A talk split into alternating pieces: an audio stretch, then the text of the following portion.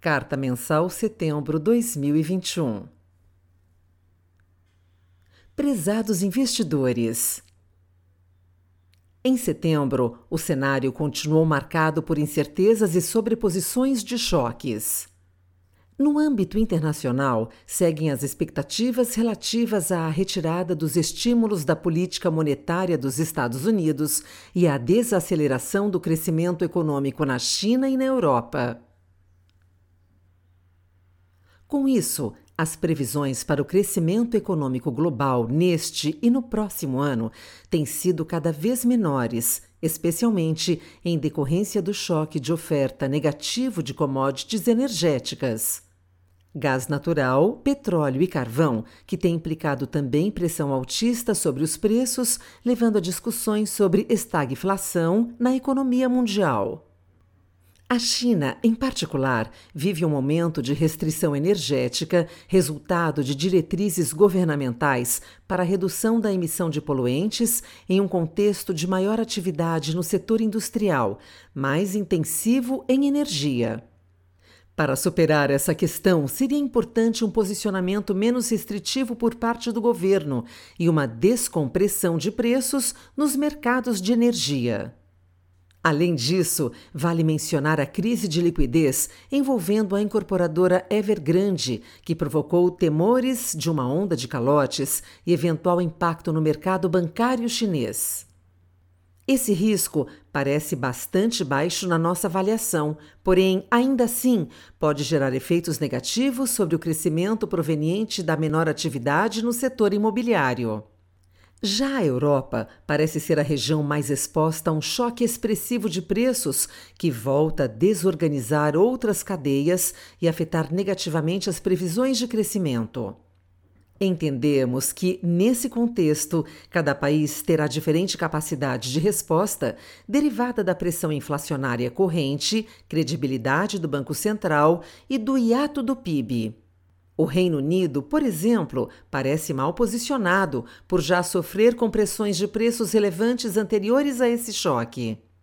Nos Estados Unidos, por sua vez, ainda que a atividade econômica venha apresentando crescimento abaixo do esperado na margem, o nível de expansão permanece robusto, com a desaceleração refletindo principalmente obstáculos do lado da oferta de componentes industriais e mão de obra, que devem ser superados no médio prazo. O Fed indicou o encerramento da expansão do seu balanço em meados de 2022, antes do que o mercado previa, o que se refletiu em alguma pressão sobre os juros curtos e contribuiu para a valorização do dólar no mês. No âmbito doméstico, a inflação continua alta e persistente, estimada em um nível de mais de 10% se considerarmos os 12 meses finalizados em setembro. Isso levou o Banco Central a prever um ciclo maior e mais prolongado de elevação da taxa de juros. O mercado, por sua vez, aumentou as expectativas de Selic, com consequentes revisões baixistas para o crescimento econômico de 2022. Persistem ainda incertezas quanto à mudança do atual regime fiscal de teto dos gastos públicos, além da crise hídrica, ruídos políticos e brigas entre os poderes que estiveram presentes no radar dos investidores e ditaram o comportamento dos preços. Acreditamos que, no momento, as incertezas mais relevantes são as relativas à evolução da inflação e à alteração do regime fiscal. Em relação à crise hídrica, continuamos atribuindo um risco baixo de racionamento no quarto trimestre, em decorrência do correto acionamento pleno das usinas térmicas até o fim do primeiro trimestre de 2022, ainda que o modelo matemático de despacho das mesmas tenha indicado desligá-las, com vistas a recuperar a capacidade dos reservatórios de água e das medidas que vêm sendo tomadas pela Câmara de Regras Excepcionais para a Gestão Hidroenergética, CREG.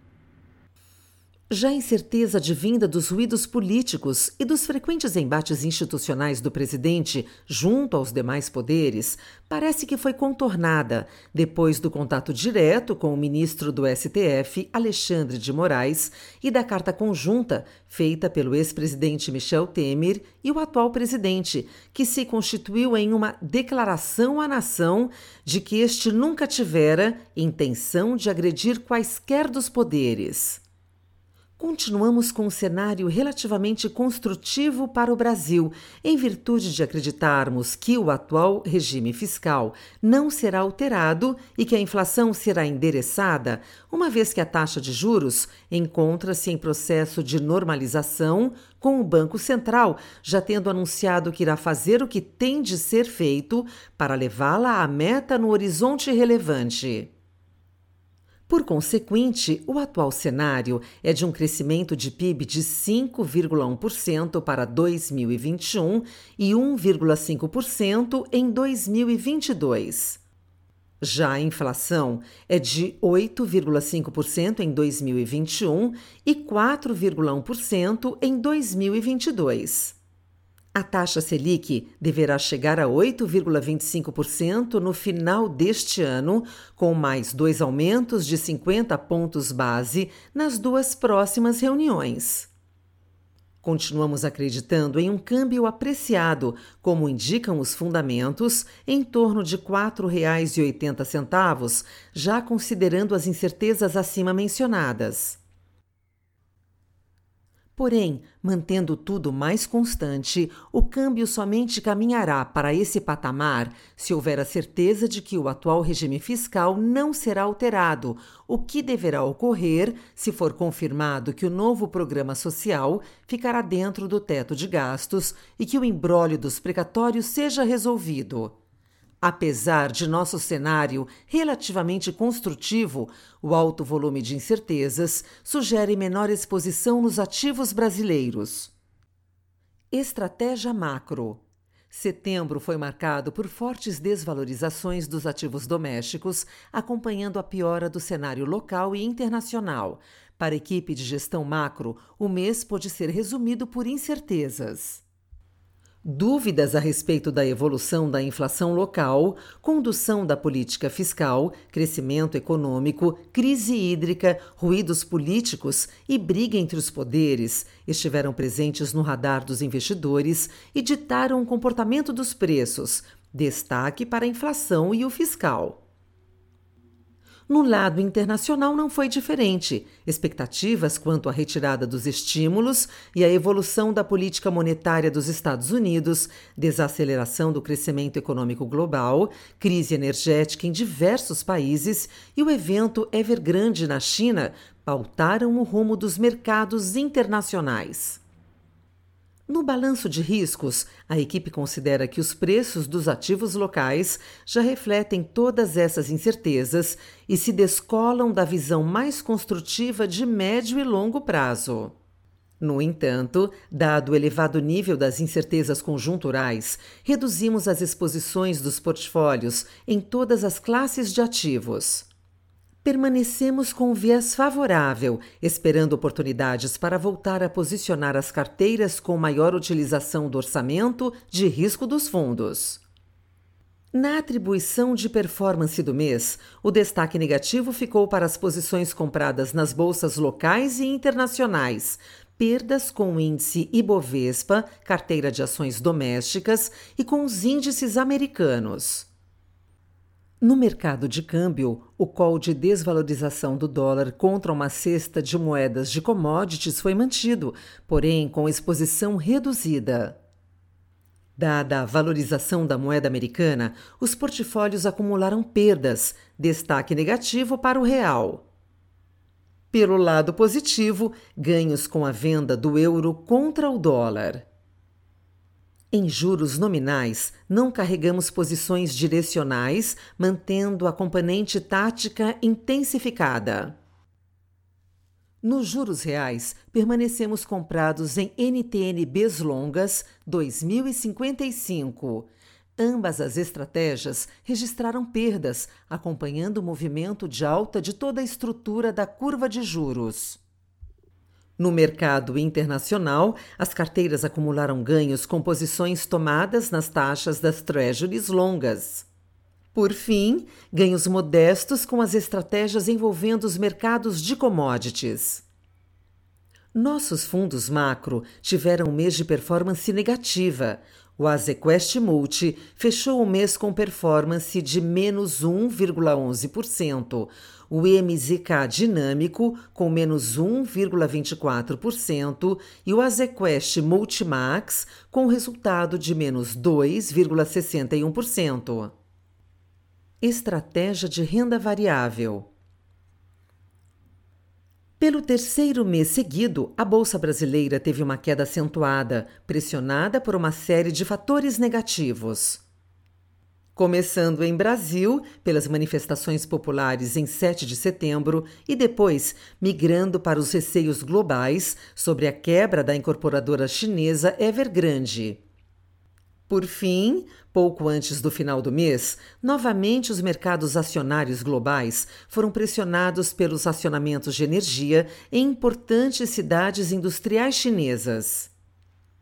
Neste mês, todos os nossos fundos de ações foram capazes de proteger parte da queda da bolsa, apresentando resultados melhores que seus benchmarks.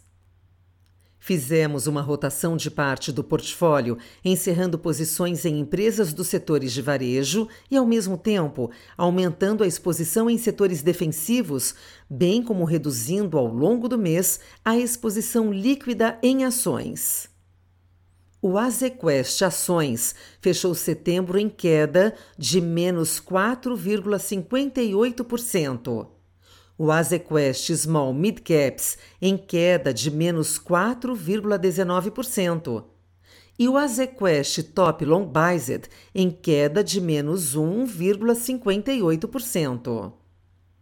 As maiores contribuições negativas da performance dos fundos vieram das exposições em papéis ligados aos setores de mineração e bancos digitais.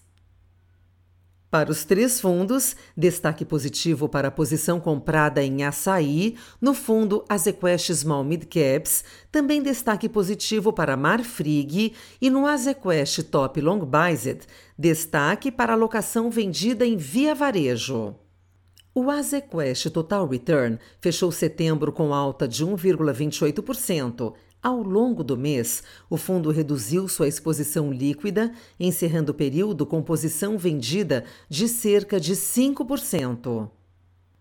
Os setores que mais contribuíram para o resultado foram varejo, 1,1%, serviços financeiros, 0,9% e bens de capital, 0,2%, enquanto os maiores detratores foram telecomunicação, menos 0,4%, e petróleo e petroquímica, menos 0,3%.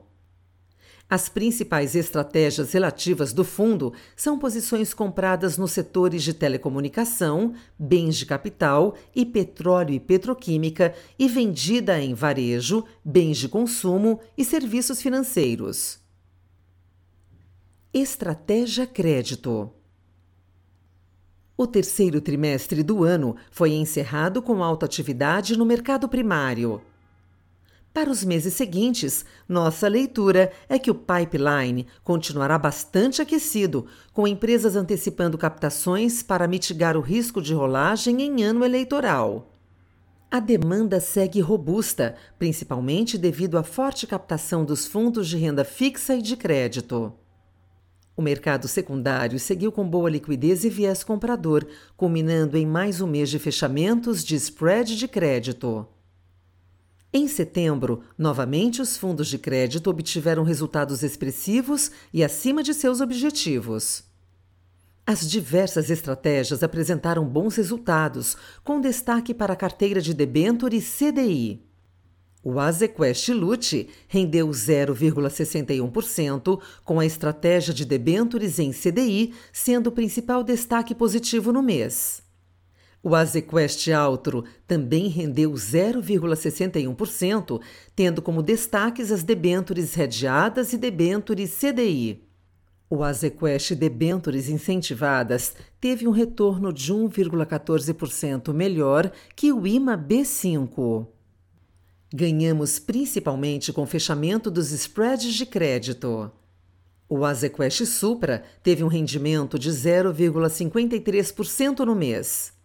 As estratégias no mercado local tiveram resultados bastante positivos, enquanto a estratégia offshore teve uma performance negativa puxada principalmente pela reprecificação dos ativos de crédito devido ao aumento dos juros americanos.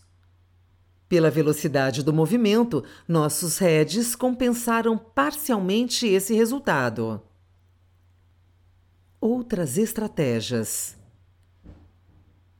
Dentre os fundos de arbitragem, o fundo Azequest Low Vol encerrou o mês com 0,16%, resultado abaixo do CDI devido à operação de financiamento de Vale, compra papel, vende call, compra put, abaixo da curva do CDI.